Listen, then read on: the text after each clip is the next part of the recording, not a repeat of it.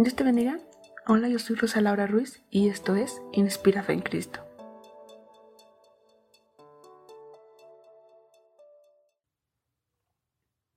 Comenzamos un nuevo año, pero quiero invitarte a no hacer promesas, sino mejor a crear hábitos que glorifiquen a Dios.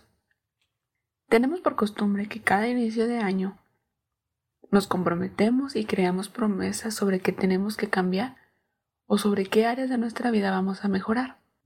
Pero en muchas ocasiones, cuando se llega a diciembre, nos damos cuenta que poco de lo que prometimos en realidad hemos cumplido.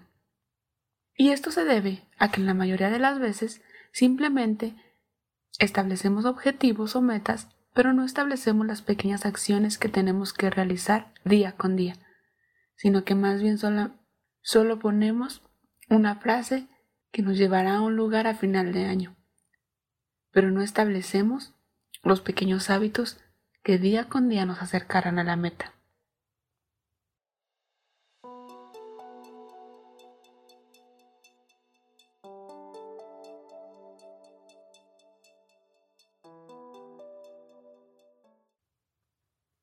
Y hoy quiero compartirte algunos de los hábitos que necesitamos implementar día con día, actividades que cada vez que realicemos nos acercarán más y más a llevar una vida agradable a los ojos de Dios, pero también donde podamos crear una conexión con su Santo Espíritu. El primero de los hábitos que quiero mencionarte es agradecer. Cuando aprendemos a agradecer por lo bueno, por lo que decimos que es malo, por lo que no entendemos o por lo que ya sabemos el resultado. Cuando aprendemos a agradecer, establecemos que dependemos de alguien mayor, que dependemos de Dios, quien es el autor de nuestra historia y que nos permite tomar decisiones, pero que en esas decisiones traerán consecuencias de las cuales necesitamos agradecer, aun cuando nos hayamos equivocado, porque aún de todo se aprende. En 1 Tesalonicenses 5, 18 Dice, dad gracias en todo, porque esta es la voluntad de Dios para con vosotros en Cristo Jesús.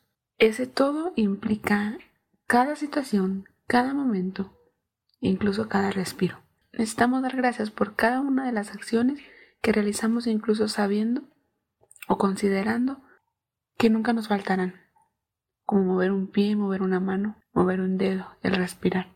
Esas actividades que no tomamos en cuenta porque sabemos que simplemente ahí están pero que es necesario que agradezcamos para que nuestro corazón siempre esté dispuesto y siempre reconozca que dependemos de alguien mayor. El segundo hábito es orar por la mañana.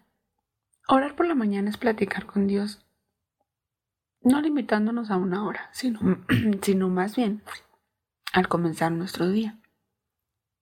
Esto para poner cada una de nuestras acciones en manos de Él y poder glorificarle en cada una de nuestras actividades.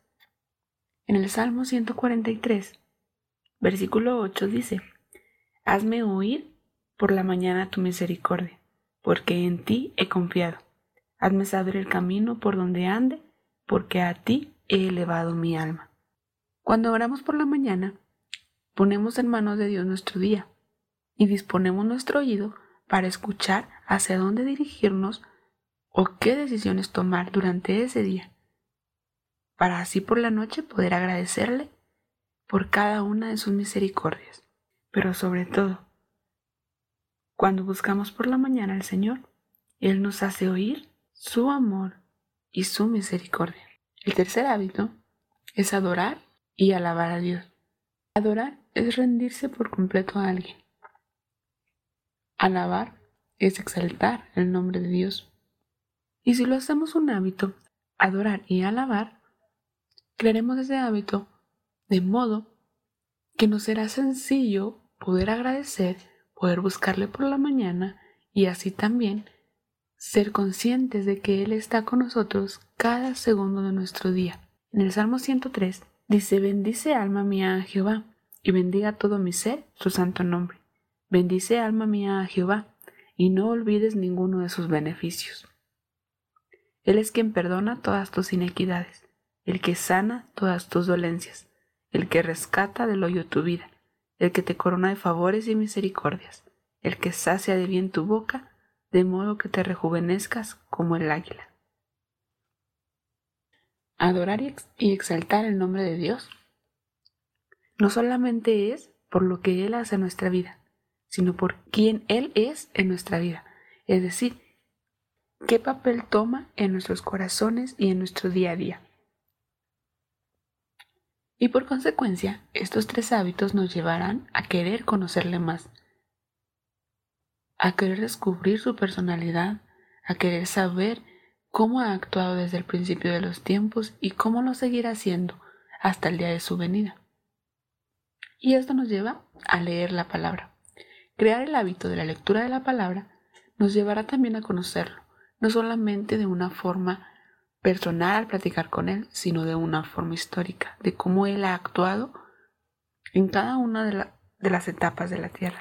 Para nuestro corazón es fácil olvidar la palabra, es sencillo recordarla solamente un tiempo y posteriormente no volverla a traer a memoria hasta que pasamos por una situación donde nos recuerda que eso ya ha pasado antes y que podemos descubrir la salida. En Josué 1.8 nos invita, nunca se apartará de tu boca este libro de la ley, sino que de día y de noche meditarás en él, para que guardes y hagas conforme a todo lo que en él está escrito, porque entonces harás prosperar tu camino y todo te saldrá bien. Si la palabra de Dios está en nuestra boca día con día, de día y de noche meditando en la palabra, y si la guardamos y hacemos conforme en ella está escrita, las consecuencias de nuestras acciones traerán prosperidad a nuestro caminar. Cada actividad que hagamos tendrá una consecuencia positiva para nuestra vida, aun cuando no lo veamos así.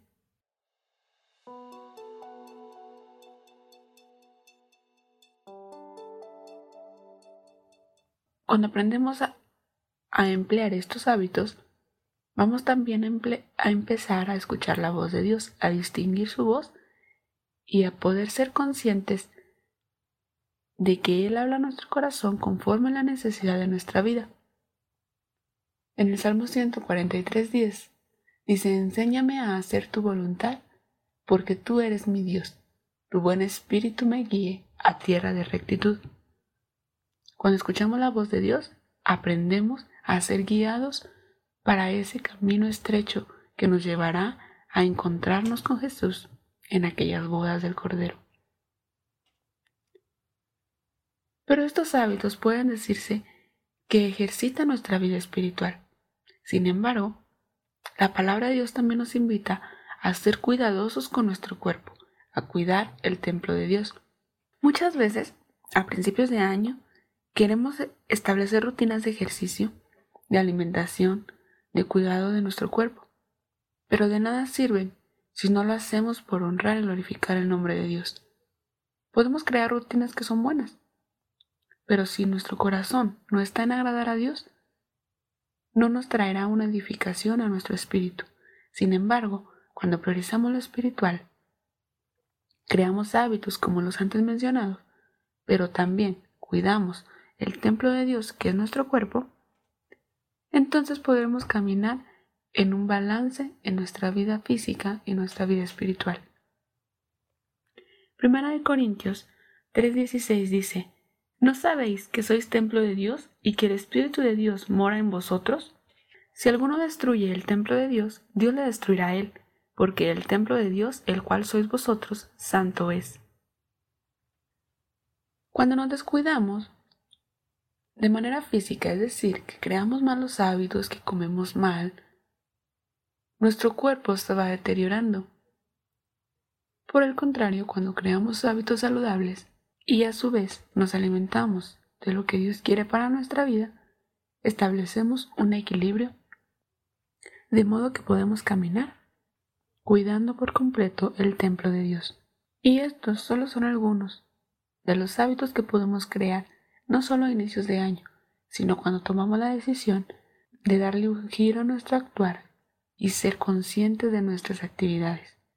Pero vuelvo a recordarte, no prometamos que vamos a cambiar.